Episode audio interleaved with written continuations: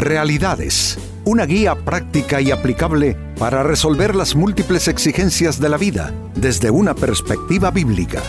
Con nosotros, René Peñalba.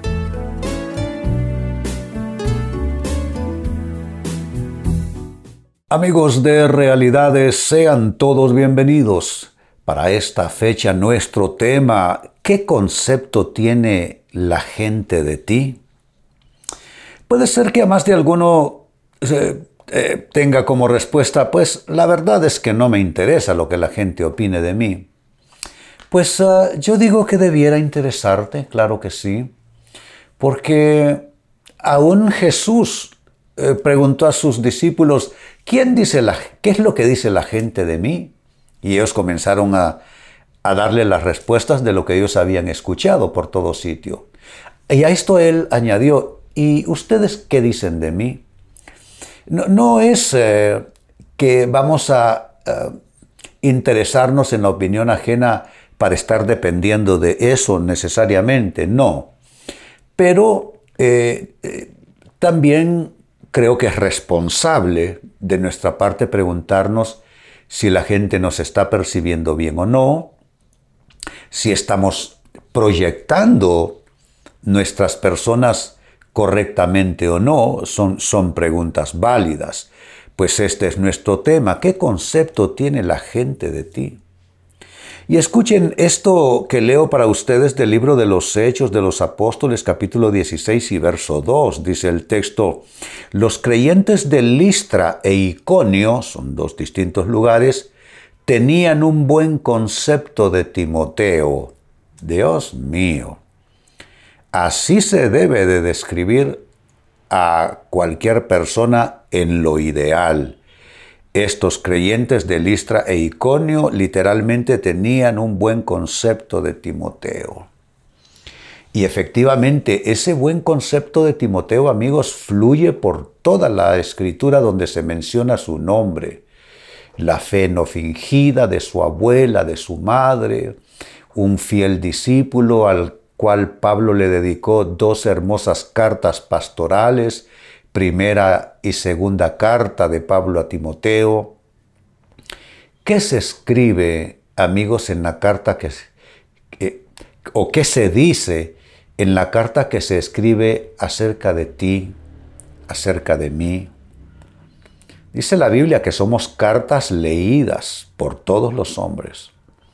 Todo mundo va a formularse una opinión, eso es inevitable, así como tú y yo nos formulamos opiniones de otras personas que están a nuestro alrededor también. Insisto, no es que vamos a vivir en, la palma de la mano de la gente, a lo que la gente quiera definir de nosotros, porque nuestro autoconcepto más bien viene de Dios, de su palabra. Pero es que esto también tiene que ver con testimonio de vida. Hay, hay creyentes, cristianos que van a una iglesia, pero si usted va a preguntar por ellos en sus trabajos, si usted pregunta por ellos a sus vecinos o a aquellos que se han cruzado eh, con ellos en el camino de la vida, no le van a dar un buen reporte. Le van a dar lo que conocemos como un mal testimonio de esa persona. ¿Por qué? Porque tienen un mal concepto de esas personas. Si nosotros, amigos, somos sinceros en nuestra fe, si realmente queremos no parecer buenos cristianos, sino ser buenos cristianos y dar testimonio donde quiera que estemos, entonces tenemos que preguntarnos qué es el concepto, qué es la opinión que las gentes están construyendo alrededor de nuestras personas.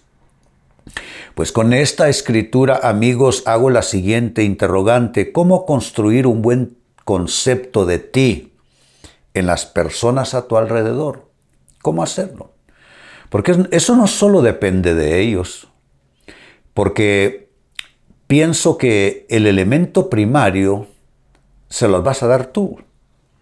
Ellos lo que van a, a tomar para construir un concepto de ti es todo lo que te escuchan hablar, eh, es, las caras que, que recuerdan que tú pones, tus actuaciones, tus actitudes, tus decisiones, O sea que la materia prima, óyelo bien, la materia prima la pones tú. Entonces deja de quejarte diciendo que la gente es mala, que la gente no te comprende, que la gente te ataca, que la gente te critica, pero la materia prima se la estás dando tú.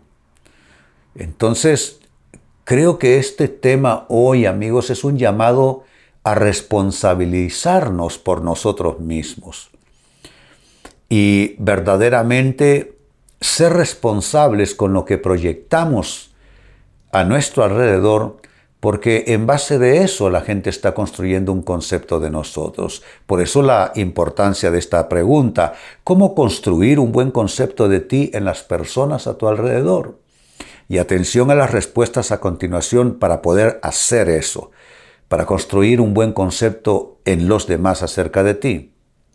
Lo primero entonces, no tengas dobleces, ni en palabras, ni en obras si hay algo que es sensible en la opinión ajena es eh, el, doblez en la forma de ser, la hipocresía, que no se sabe realmente cómo es esa persona, porque aquí dice una cosa, allá dice otra, hoy lo expresó de un modo, pero con sus actos lo, se contradijo a sí mismo, a sí misma. Es una persona con dobleces. El problema con la persona con dobleces es que no se puede confiar en ella, porque no hay seguridad de cómo es esa persona. Siempre les he dicho aquí en realidades, amigos, que nosotros debiéramos de ser lo suficientemente predecibles. ¿Y por qué debiéramos ser predecibles? Ah, porque que la gente nos vea y que vea que no importa dónde estamos, no importa con quién estemos, no importa de qué se trate ese asunto, vamos a actuar de la misma manera. Eso es ser predecible.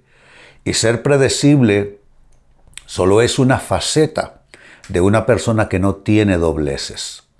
No podemos tener dobleces de ánimo, no debiéramos tener dobleces en opiniones y criterios de las cosas importantes de la vida.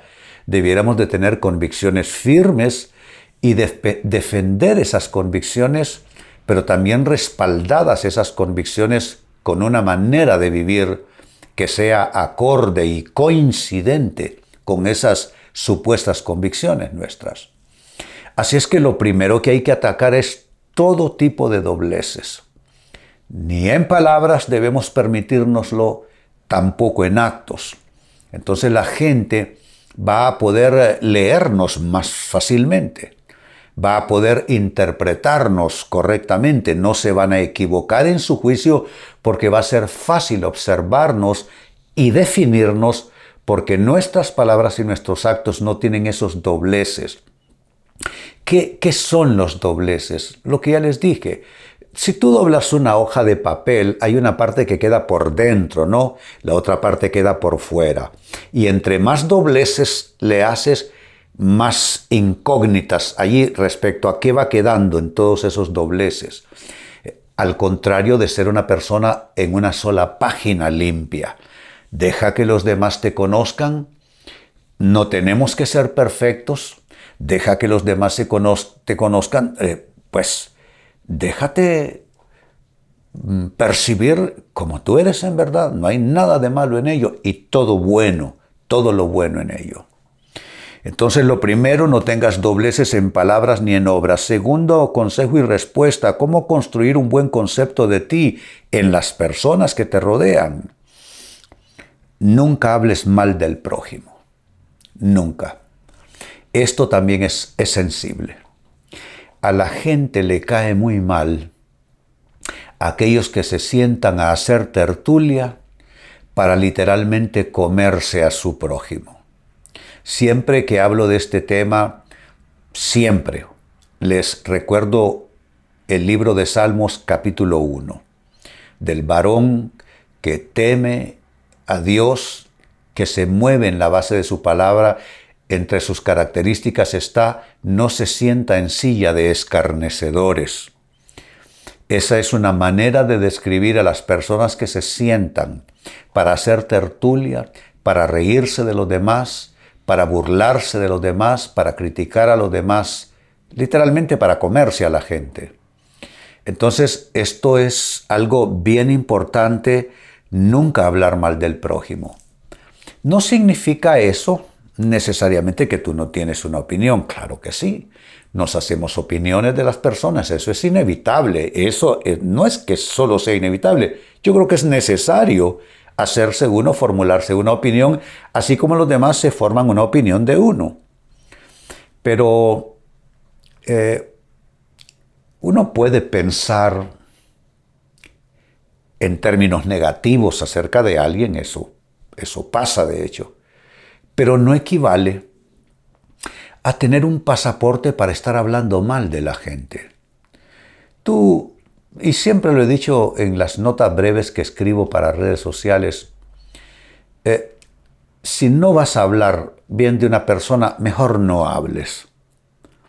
Y si vas a hablar mal de una persona, ve a hablarle a Dios mal sobre esa persona, a ver qué te dice Él en su, presencia, en su palabra.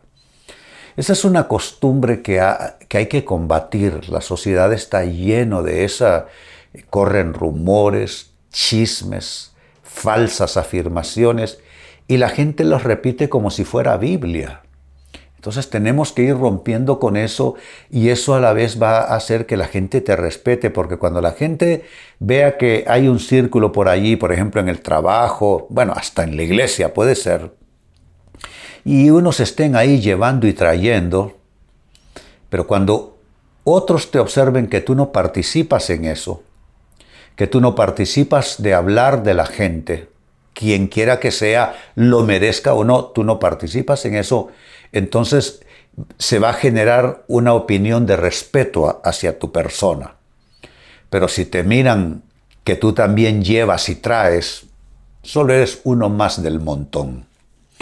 Tercera respuesta, cómo construir un buen concepto de ti en las personas que te rodean. Sé un pacificador en toda situación de conflicto. Una de las bienaventuranzas dice que sean, eh, bienaventurados los pacificadores. ¿Qué es ser un pacificador? Alguien que si alguien dice algo malo, pues tú hablas lo bueno. En todas las situaciones siempre hay algo malo que se puede señalar, pero siempre hay algo bueno que se puede decir. ¿Por qué? Ah, es que rara vez vamos a encontrar algo que sea absolutamente malo. Como rara vez vamos a encontrar que algo sea absolutamente bueno. ¿Por qué? Porque los seres humanos somos esa extraña mixtura de bueno y, malo, de cualidad y defecto, de virtud y defecto. Entonces, tú tienes que elegir, tú tienes que escoger, vas a ser de los que atizan la leña para avivar el fuego o vas a ser un pacificador. La Biblia te sugiere que te vuelvas un pacificador.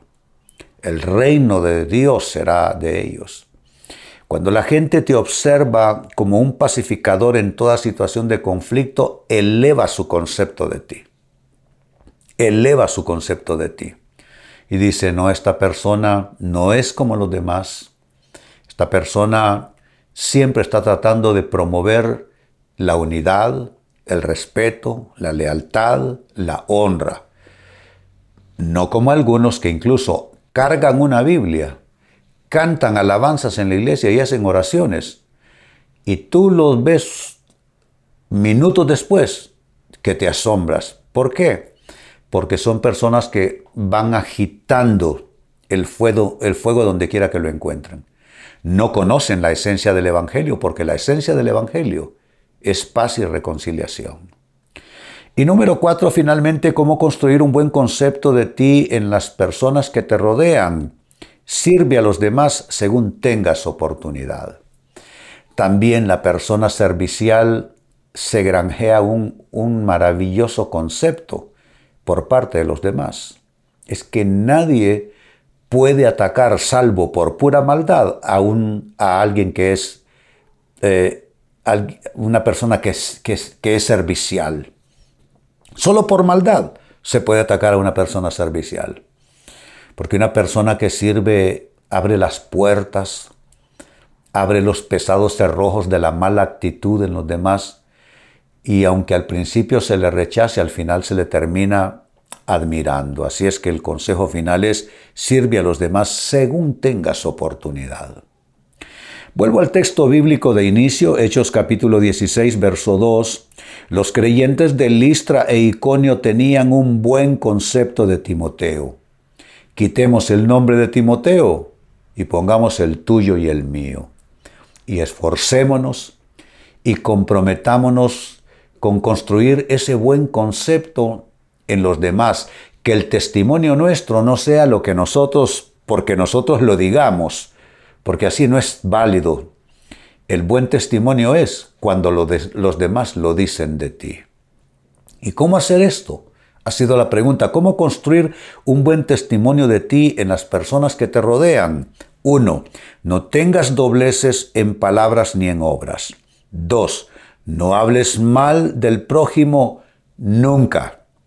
Tres, Sé un pacificador en toda situación de conflicto. Y cuatro, sirve a los demás según tengas oportunidad. Amigos, con esto cierro el tema, de igual manera me despido y les recuerdo que nuestro enfoque de hoy ha sido titulado ¿Qué concepto tiene la gente de ti? Hemos presentado Realidades con René Peñalba. Puede escuchar y descargar este u otro programa en renépenalba.net